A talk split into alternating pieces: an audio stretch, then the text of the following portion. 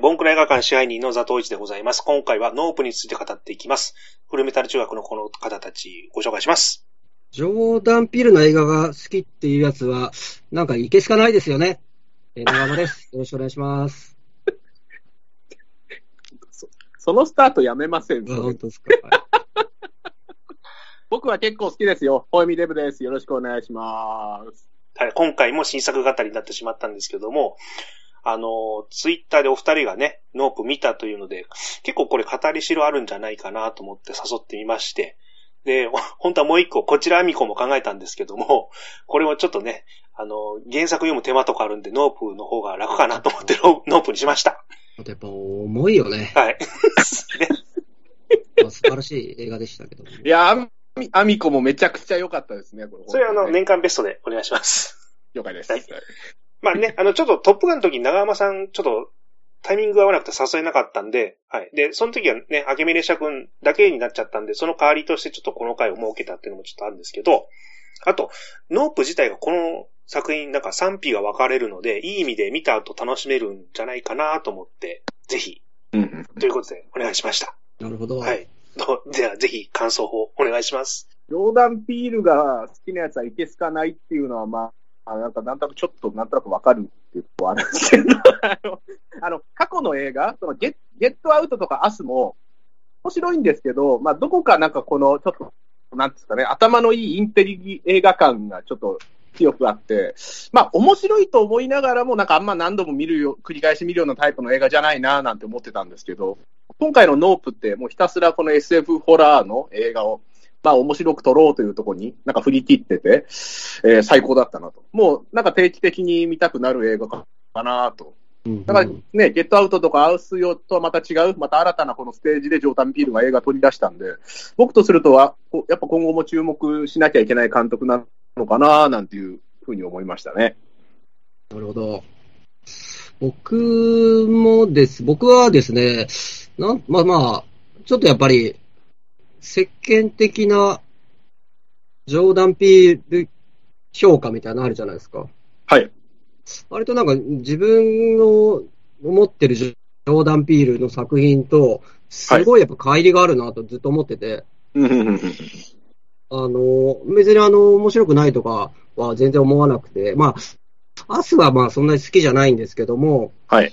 あの、ゲットアウトとかは面白かったんですけども、なんか、皆さん、そう、先ほど言われたように、その、まあ、インテリ的な評価をされてるじゃないですか。うんうんうんうんうんで、みんなやっぱ、こう、この差別の問題とか、はい。そこら辺ですごい評価、なんかやっぱテーマ的なところめちゃくちゃこう、評価されてるうん。ですけど、あの、映画はめちゃくちゃちょっとやっぱ、すごいこう、ばバカじゃないですか。バカなアイデアを、はいその、す、そのに、その、まあ、真実、その、まあ、切実なテーマをくっつけてるという、すごい歪で、はい。僕はそのバカっぽいとこがいいなと思ってるんですよ。うんうんうんうん頭がいい、頭がいいぞとあいつはと言われてるのがあんまりね、ちょっとなんかピンとこなくて、ずっと違和感があったんですけども、今回のあのノープは、そのすごいそのバカっぽいアイデアとそのテーマみたいなのが、すごく合致してて、映画的にめちゃくちゃ面白かったんで、僕はノープはね、すごいね、大好きです。な、なんならババカの方が、バカ成分多めじゃないですか、すごく。そうですね、やっぱあの後半のやっぱこのスペクタクルみたいなのが、やっぱすごい良かったですね。ん。と思いましたよ。そういうのがもうざっくりしたそうですね。ありがとうございます。僕も、あのージョーダン・ピール作品ってどうも、で、一回見たらもうオチが分かったからもういいやって感じだったんですけど、うーん。で、前の2作品に比べたら今回は、あのー面白かったなと思ったんですよね。ただ、あの、ちょっと前振りが長すぎるっていうか、今回。まあ、残り30分のあの加速度は最高に楽しかったんですけどね。おー。ただその前、そのお膳立てがね、ちょっと長すぎたなっていうの、もうちょっと借り込んでもよかったかなと思いますけど。で、あのソフトがだなんか出た時に完全版で、あの、2時間弱のやつ見ても全然よかったかなとは思います。ああ、なるほどね。となると、やっぱじゃあ、あの4人が揃うまでが少しちょっとな、なんか長いなみたいな感じを受けたっていうですね。ところです。うん。結構でも、私は逆にあの前半のあの、あの感じも好きなんですけどね。あの、あの結構やっぱ難しいですよね。あの、僕も前半の、あの花、あの感じはすごい好きで、で、結構あの、あそこが、その、このノープを、の賛否が分かれるところですよね。はいはいはい。だし、あの、なんかこう、まあテーマ性みたいなものとか、あとあの、えーあのアジア人の、まああの、ジュープがやっぱすごい重要な役どころですよね。そうですねう。んだから、あのジュープの役どころが、まあ、あんまりその、最後のその、え、円、まあ、円盤を呼ぶという意味で、キャラクターなんでしょうけど、それがあの、例のチンパンジーのあの、ゴーディの事件と、と、これ結びつきっていうのが、まあ、うん少しなんかわかりに、わかりにくかったりするのかなと思います。そうですよね。そういう話を、あいやいや、そういう話をするのもいいんですけど、別になんかそういうのも他でやってるような気もするんはい。ですよね。はい。はいはい散々という気もしますね。という話、それだけです。傑作のだけの話しますか、じゃあね。いやいや、まあ、ど、いや、なんか そ、それに限らず、全然やっちゃっていいと思います。ええ。これ、これ、私、あの、2回見に行ってですね、その、来ますね、2回。通常版を最初に見て、あ、面白くて、あ、これは絶対 IMAX で見なきゃダメだなと思って、あの、池袋グランドシネマサンシャインの IMAX レーザー GT 見に行ったんですけど、うんうん。これやっぱ IMAX で見なきゃいけない映画ですね、確実に。この、が画面がこの上下にこの広がることで、このそ空の空間とかですね、その屋上のあの最後の広大さと、空の空間と、まあその空にいる円盤の構図っていうんですかね。構図の妙がこの IMAX でめちゃくちゃ生きるなっていうのをすごく感じますね。確かにそうですね。うんな、長間さんも IMAX で見たんでしたっけ？いや、僕もあの、2回、やっぱ IMAX でちょっと見たいなと思って、IMAX で。?2 回見てるじゃない2ですか。回見て、ええ2回見てるじゃないですか。ええなんか今僕が2回目見た時になんか2回も見てんのかよみたいなぱ顔してましたね。シネフィル気取りで、なんか2回見てんな、みたいな。と 思ったんですけど、見てんじゃないですか。ええそうそう、だから IMAX カメラで撮っているあのシーンとそうじゃないシーンがミックスされるんですよね。はいはい、そう。そうそうそうそう。それはすごい面白かったんですけども。まあだからやっぱりあのあの、あいつがぐぐいぐい動き回るところはやっぱ IMAX で見るとすげえ面白かったですね。あの、え円盤ですか？そうです、そうです。そうですね。やっぱあの下からその主人公たちが円盤を見上げて、ああいういろんな動きをするシーンとかっていうのはすごく IMAX でこう見応えがありますよね。この IMAX で僕見たときに、特にその2回目衝撃的だったのが、あの、チンパンジーのあのゴーディのあの、この惨劇のシーンあるじゃないですか。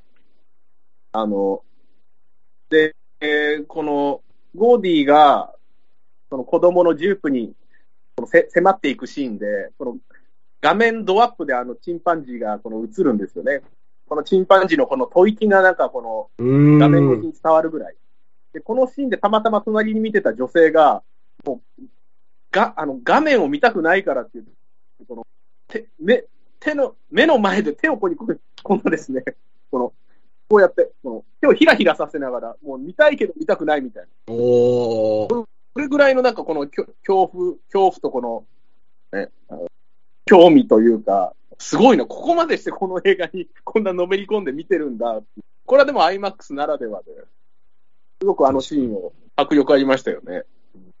あれいいですよね。あれなんかや、まあいろいろやっぱ想像しますよね。その子供番組とか見てたら、やっぱこいつがなんか急になんか暴走して、子供とかこういろいろめちゃくちゃにしないかなみたいなことを子供の頃に思ったことはやっぱあったので、なんかそそういうのをちょ見たいものを見せてくれた感は本当すごいあって、あのーちょっと、み見ちゃいけないものを見てる感すごいですよね。そうです、そうです。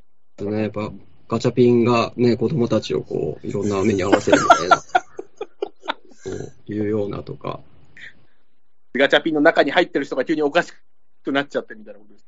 もしかしたらガチャピンの中に入ってる人なんていなくて、本当にガチャピンみたいな生き物がいて、みたいな、やっぱ怖いじゃないですか、そういうの。こう、あーノノープですね、それね。怖いですね。もしかしたらガチャピンのその着ぐるみが脱げて、全然違う生き物が入ってたみたいな。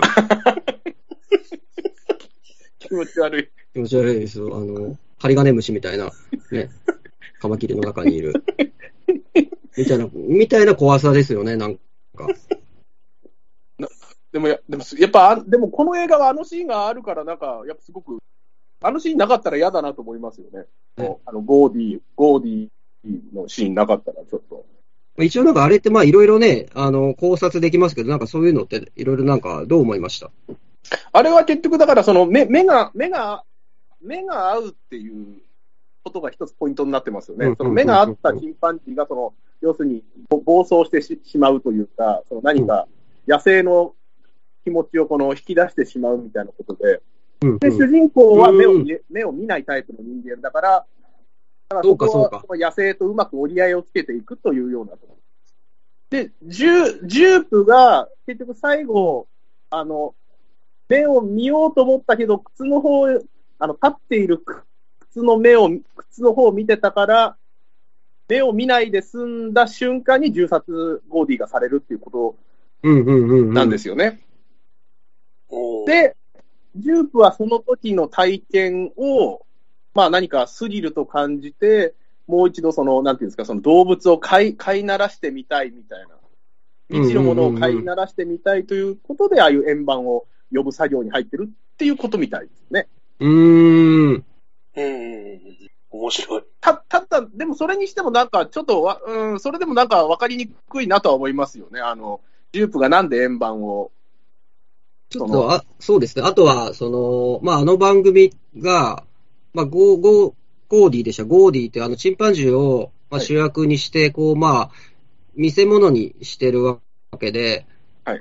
で、えー、実はあの、ジュープもあの番組の中では白人の中の、まあ、そのアジア人ということで見せ物にされているという、あの、同じ立場なんだけど、まあ、えーゴーディの方は主役で、うん。ジュープは脇役という位置づけであるんだけど、あそこで、まあ、あのチンパンジーが襲わなかったのは同じ見せ物という立場だったから襲わなかった。じゃないかみたいな。なるほどですね。で、しそれがずっとトラウマになってて、ジュープは成長した時に、あの、あの、ジージャンを呼ぼうとするじゃないですか。あの、はい。じいちゃん呼びますね。はい。時には、あの、緊張するんですよね。緊張して、こう、俺が主役だ、俺が主役だって、こう、つぶやくシーンがあって、あの、ジュープは、あの、大人になって、脇役だった自分からこう主役になろうとするわけです。はい、はい、はい。ここでその、あの、コーディとジュープの関係をこう逆転させようとするみたいな。自分が主役になるというなろうとする話で、なるほど。もっと言うと結構ジュープ主役目線でよ言うと、最後にその、ジージャンを倒したものは何かっていうと、うんあれはジュープの人形風船ですね。はい、はい、はい、はい。はい最終的にジュープが倒すみたいなね。倒す、倒されるって話ではないんですけども、最後はジュープがやっちゃうっていうような話としても見れるわけですよね。そうですよね。あそこにジュープがああいう施設を作って、ああいうものをね、あの、風船作ってなかったら倒せてないですもんね。はいうん見見る側、見られる側みたいな話もすごいはい、はい。ね、あの、ポーズ、あの、なんすか、お前見てるぞっていう、なんか、この2本指で。あのジェスチャー、はいそうそうそう、あれですよね。うんうん。なんか、ああいうところがやっぱその、まあ、す面白いとも思うし、いけすかねえなとも思うとだ からもっとわかりやすくすりゃいいじゃん、みたいなことも思ったりするじゃないですか。まあね、うちはそういうシネフィル感が出ないように、え 思うでしょう、ちょっと。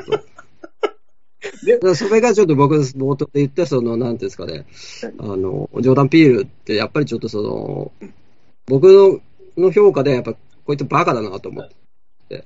まあ、それはもう、ゲットアウトの時の、あの、地下室で脳手術をして、こう、脳みそを入れ替えてるっていう、とんでもないこのずさんな設定で、が面白かったのに、あれでなんか、ええー、とか思って、まあ、すげえバカだなと思ったのに、なんかこう、アカデミー脚本賞とか取って、はい。なんか黒人の、まあもちろんそのテーマはもちろんぶち込んでるんですけど、そこだけこう取り上げられて、あの、地下室で脳外科手術脳みそ入れ替えてるってところが全然ピックアップされないこととか、なんか、ね、そんなえ、そんな映画がアカデミー脚本賞ないや、そうなんですよ。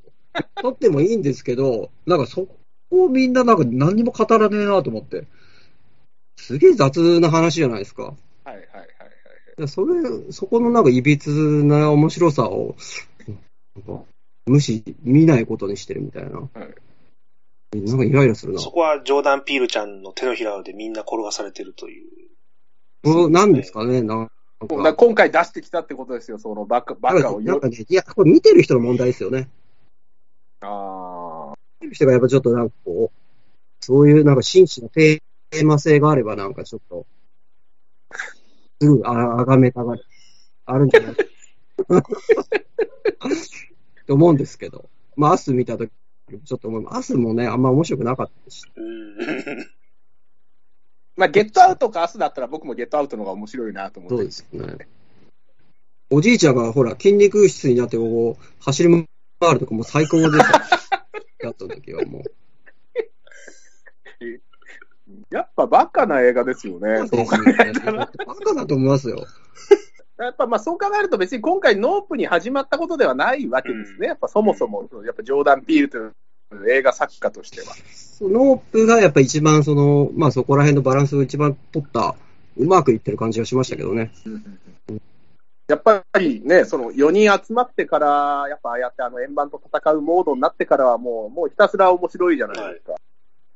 もうよ、サービス精神というか、ああとびっくりしたのが、あの円盤に人が吸い込まれていくシーンを、うんあの円盤の内部の、内部から見せるじゃないですか。いや、ああいうのもすごいよなって、あそこって今までああいうものって見せるような、ね、演出って見たことないなと思うんですけど、あれをなんかこの、ね、食堂に入っていく人間が飲み込まれていくシーンとか、いやケツケツ穴シーンですよね。ケツ穴シーンですよね。そうです。ケツ穴、ケツ穴のシーンです。やっぱりちょっとあれはやっぱ巨大アナルが人を吸い込んだり、こう出したりする映画だと、もう思ってますけどもね。いやいや、本当に。それはやっぱじゃあ、巨人の坂本にえー、さ、さぐ、えー、捧ぐ。そして坂本にも、なんか散々ひどい目にあった、やっぱその人たちのやっぱ怨念がやっぱりこう、の集合体ですよ。あれは であのメンバーの中に坂本がいてほしかったですね、ちょっと。いや、だから吸い込まれるべきです、坂本も。えー、3000本あんたの手前ぐらいでな、なんかシュッもうちょっと、もうちょっとだったのにな。あと1本だったのにっていうところで。えーそのタイミングであの円盤がやってきて。あでそこからなんか坂本のなんかユニフォームだけがこう垂れ下がるんですよ。ひらひら。ーいや、あの、なんで、あれ、あれだけ吸い込まれないとかっていうのも、なんか俺も面白いじゃないですか。なんかね、あの、ちょっとだからあれもなんかアナルバイブが入ってるのかなみたいな。あれ、あの紐引っ張ったらこう出てくると思うんですよ、バイブが。なんか、ボンクラ映画館っぽくなってきましたね、なんかね。アナルとか言っていかなきゃダメですね。そういう見方もできますよっていう話です。まあこちらからの新しい提案として。あ そうですね。えーアナアナルを見上げる側の人間からの、やっぱり、え。上から見るか、下から見るか。下か 上から見ることもあるんですか？アナルを向こう側、アナルに吸い込まれた側から見るかってことです。アナルもこちらを見てるっていうね。いやー、な深淵ですね、やっぱりね。あと、あれ、ほごえみさん、アキラの話とか、ああ、これ、これ僕全く知識ない状態で見てやんで、アキラやるのかと、あのバイク、バイクそのまんまやるじゃないですか、アキラの。あれ見たとき、ちょっと、ちょっと会場湧いたような気するんですよね。おお、みたいな。で、IMAX で2回目見たときもあのシーンは、ちょっとなんか、見終わった後、劇場出たときに、その、あの話してる人いましたよね。あれ、あれ、あれよかった、あのシーンよかったね、みたいな感じで。やっぱテンション上がりますよね、あれは、ね。上がりますよね、やっぱあれって。あと、まあ、あの、その、まあ、そ吸い込まれた後のあの映像も、ね、まあ、アキラ、あれ、アキラじゃねえや、まあ、鉄尾に取り込まれた金田、うーん。あんな感じにはなってたから、まあ、そこら辺も、もしかしたらそうかもしれないですし、どっちかですよね。坂本オマージュか、アキラオオマージュかのどっちかだと思います。やっぱああいうのを、この、惜しげもなく、そのまんまやるっていうのもやっぱ、バカですよね、だからね。ちょっとね、ちょっとやっぱそうなんですよ。でも、だから僕らはやっぱちょっとジョーダン・ピール下げを、やっぱちょっと頑張ってやっていき。そ それぐらいでちょうどいいってことですよね。いや、本当そうですね。バランスを取りに行ってるんですよ、ね。私はちょっとそれに行かないと、これはもう良くないと。ええジョーダン・ピールも多分気まずい思いしておおると思いますよ、多分。ちょっと頭良さいいって見られてんな、俺、みたいな。それはそれでっていう微妙な。え あ、でもなんか資料調べたら、あの、ジョーダン・ピールってアキラお気に入りの映画の一つらしいですね。うんうんうんうん。ーああ、いや、まあ、そりゃそうですよね。あれ、そのまんでまあまですもんね。実写版のアキラの監督の申し出も受けたけど断ってるらしいです。ええうー、好きだからやらないんですね、あえてね。さすがですね。確かに失敗そうそうだもんな、誰やっ先輩。らしいですよね。あとあの、エヴァもね、エヴァも好きだっていうね、そうですね。人ですよね、あれはどう見てもね。人ですよね、本当あの、最終形態というか、円盤のね、お後ろの方、終わりの方が。僕もなんか混乱しましたもん。その、あと、ずっとなんかその、ケツの穴かと思ってたら、血と血とか、あれ、どっちだろうみたいな。俺、ケツの穴ってこんな形してたっけなみたいな。え 別の穴としてもずっと見てた見てた、ええ見てた。そうケツケツの穴がなんか吸い込んだり出したりする、えー映画だな、みたいな。なんだっけ、もう最終形態というか、ね、バルーンに対して威嚇してたじゃないですか、ずっと。ずっとクパーを連発してた。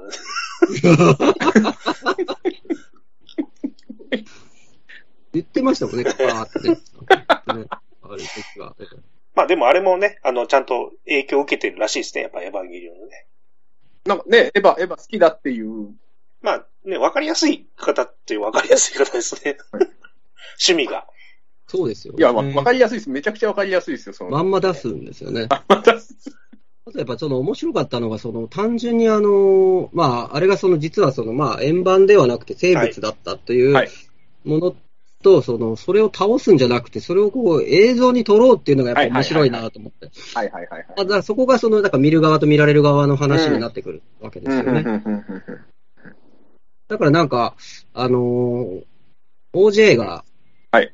まあ、OJ の妹か、M が、ほら、あの撮影の時に最初に、あのー私たち、まあ、映画の中の最初の期限って何？みたいな感じでこうはい喋る。はいはい。それ実は黒人が馬に乗った映像、まあ、写真を、こう、な流して、まあ、馬に乗ってる風にして見せたんだよ、みたいなはいところを言った後に、OJ が馬に乗って、こう、その続きをやるみたいな。はいはいはい。はいはいはい。そこのカタルシスがやっぱすごいんですよね。なんかそれは別にあの、そそれが繋がったからカタルシスじゃなくて、やっぱ映画としてその OJ が馬に乗ってこう、失踪していくとこがめちゃくちゃかっこいいんですよね。いや、そうなんですよね。だだから、その、すごい面白さが完全に IMAX でさらにこの、上げ上げになるわけじゃないですか。この映像としても。上げ上げ上げ、上げ上げ、上げ上げっていう。使うタイプ。はい、上げ上げ使う。上カタルシげ上げは使うでしょ。亀戸は使います。ス。本当ですダメだ。あ、出た。それは。これは東東京への。九州の人間はちょっと恥ずかしくて使えないです。西西東京、西東京側からの、あれですね。アンサーソングですかなんか。他に上げ上げシーンだと、僕は、ホホルスト、あの、映画監、あの、撮影監督のホルストが、はいはい。最最後、このなんか、あの、もっといいシーン撮りたいって言って、あの、勝手に崖の、あ、崖というか、あの、丘の上に上がって、なんか、撮りに行くシーンあるじゃないですか。うんうんうんうんうん。やっぱ、ああいうのとかもなんか、なんか、ただただ熱くなりますよね。いや行ったよ、みたいな。なんか行っちゃった、みたいな。ちょっと村西徹感。あ、村西徹感、確かにあります。あります、あります。村西徹感もあるし、あの、まあ、カンパニー松尾感もちょっとありますよね。そうブリーフ一丁でしたよね、そういえばね、ホルストも。はい。でした、でした。はいそう。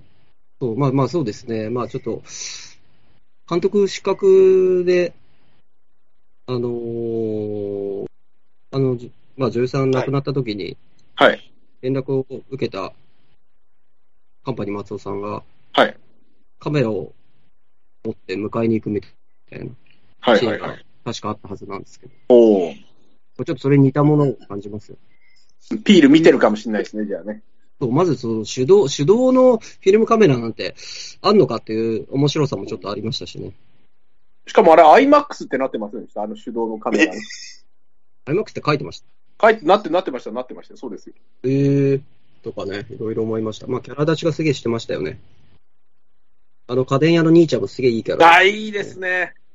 あの家電屋の兄ちゃんは僕一番好きなキャラかもしれないですね。なんかか可愛くないですか、あ いいですよね。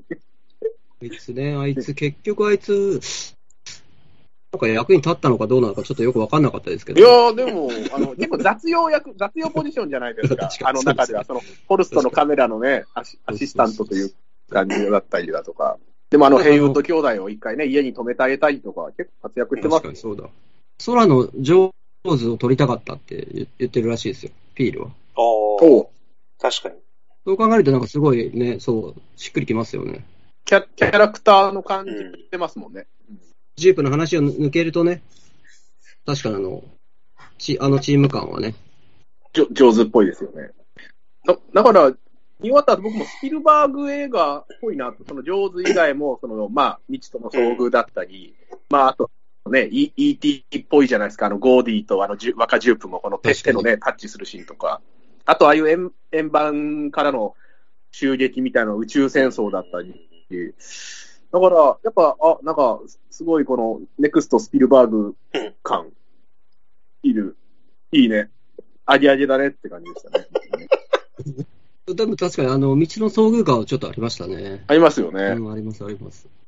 あと、あれ、どっかに資料載ってないですかねその少年時代の、あの、リッキーだっけ？あの、垂直に立った靴の話って。ああ、はいはいはいはい。バッドミラクルの象徴みたいなやつですよね。あれってでもなんかあんまり理理由があるある感じではなさそうですね。僕も調べたり、な、あれは何の意味なんだろうって思ったんですけど。あれ、ジョーダン先生の、なんか、置き土産、かまし？かましだと思いますよ。かましじゃないですか。でもやっぱりあれが、その、まあそそうです。まあそう、まあ、バッドミラクルですよね。バッドミラクルの象徴的な感じで僕は受け取りましたけど。あなんかそんなこと言ってたでしょ？バッドミラクルがどうのこうのみたいな映画で。言ってましたっけ？言言ってたんですよ、確か。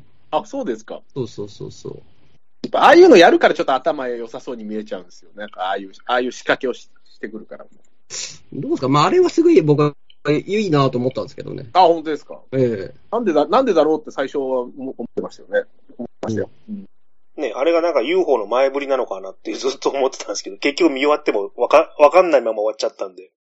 うん。確かに。確かにちょっとその、あそれとその、やっぱりジュープが実際何やってるのかっていうのが、そんなにね、やっぱりその、説明がないから、ちょっと分かりづらいところありましたよね。うん。まあ、不親切といえば不親切ですけど、やっぱ、まあ、すげえ面白いから、まあ、そういうのもなく、まあ別にいいかと思っちゃいましたけど。うんそそういう意味じゃやっぱ後半の30分の力技なんですかね。うん、うんがやっぱ面白いし、プラスして、なんかそういうふうになんかいろいろ語りたくなるようなうん。感じにしてるみたいな。エヴァンゲリオンとちょっと一緒じゃないですか。あれもやっぱ語りたくなるしてるし。か語りしろがいっぱいあるみたいな感じなんですうん、かね。語ら映画で語らな。いがゆえに語りしろを作るみたいな。ところがあるんじゃな。いですか。ちょっとインテリっぽい発言すれば。本当ですよ。ええどうしたんすかええそういうやつ嫌いって言いな。がら、えイえンテリっぽいこと言い出しちゃって。インテリっぽいこともまあ言えるわけで。え いくらでも。いやいや、長浜さんはインテリですから、完全に。結局手のひらに、そうそうそう。もう殺されてるわけですよ。えしまった。えあんまりなんかははっきりとわわかりやすいようにはわわかんないですもんね。あの見る見られるの関係も。はいはいはい。な、な、なんでか、そうですよね。確かにそうそういうのを考え出したら確かにその差別、まあ黒人はいないことにされてた、あのハリウッドの業界でいないことされて裏方になってる、で見せ物にされてるのはまあその、えーまあアジア人だったり、動物だったり、で主役は白人で、みたいなのがあってというので、こう、どんどんどんどん読んでいけば確かにそういう話だなという気もするし、ジージャンというのが何の象徴なのかって考え出したらね、いろいろ考えられますよ。うん。でもそんなことではないと、この映画は。僕はやっぱその坂本にまあやっぱやられた女性たちのやっぱ怨念の象徴体であるという説を取ります。それは唯一の説でそんな力技。やっぱ3000本の前にやっぱ吸い込まれてほしいです。あのあれこれ出して大丈夫な話なんですかね？大丈夫、大丈夫ですかね？いや、大丈夫、大丈夫でしょう。これは大丈夫ですよ。はい。けあの、もう、あの、いい感じでと、語りしろは、あ、というか取れたので、まだご意見あれば。そう、そうですね。ぼ僕も、なんとなく言いたいことは言え言言ったかなっていう。はいはい。大丈夫ですか？大丈夫です、大丈夫です。なんかあの、じゃあ、はい、よく言えば。って言っても、あの、今回、あの、まとめようがないんですよね、僕も。あのー先ほどちょっとおっしゃった通り、こう、語りしろはあるんだけど、結論をどう持っていいかっていうのは全く見えてこないので、まあ、おのおののね、けあのー見解というかあると思うので、まあ、ある意味、その映画見た後でもこれだけ喋れる、楽しめるっていう、うんエンターテインメントとして最高のそうですね。ごちそうがある作品じゃないかなと。っていうまとめ方しかできないですけどね。実際ね、いろいろ怖いシーンありますしね。そうそうですね。あの、ゴーディのシーンもそうですし、あの、牧場に謎の、なんか幽霊みたいのが現れる暗闇から、あのシーンとかめちゃくちゃ怖くないですか？あった。怖い。でもじ実はみたいな感じでしたけど、やっぱそういう、ところどころの演出の、やっぱ切れ味がもう凄まじいですね。やっぱ IMAX で見た方がよかったな。そうですね、これ IMAX で見ると、よりいろんなディティール、その、あの、暗闇のシーンもあれ IMAX で見ると、より、あの、あ、なんかがいるなっていうのが、もうわかるんですよ、初見で。通常の映画館だと、あの、最初暗闇が動くところってあんま見,、はい見にくかったりするんですけども、IMAX はその辺が鮮明ですし、あと、最後あの、4人が最後の晩餐をするときに、なぜか、キリンの一番搾りを飲んでるんですよ、ビールで。あえー、そうなんだ。これ IMAX で僕は見て初めて気づいたんですけど、本当に日本のあのキリン一番搾りの銘柄が飲んでるんです。えーあの4人が。それ以外のシーンってビール飲むときって普通にあのアメリカのなんかの中お酒飲んでるんですけど、うんうんなぜかあのシーンだけ？キリン一一番搾りと。じゃあやっぱに日本のなんかね、いろいろあれにね、親しいんですね。なんかかかもしれないですね、うな。なんでそのシーンだけそういうことにしてるのかなとか、やっぱ、まあエヴァじゃないですよ。本当にだからかいろ気になるところが語りたくなる映画なのかもしれないですね。うんうんはい。ということで、今回は、え、ノープについて語ってみました。ということで、ありがとうございました。ありがとうごありがとうございまし。た。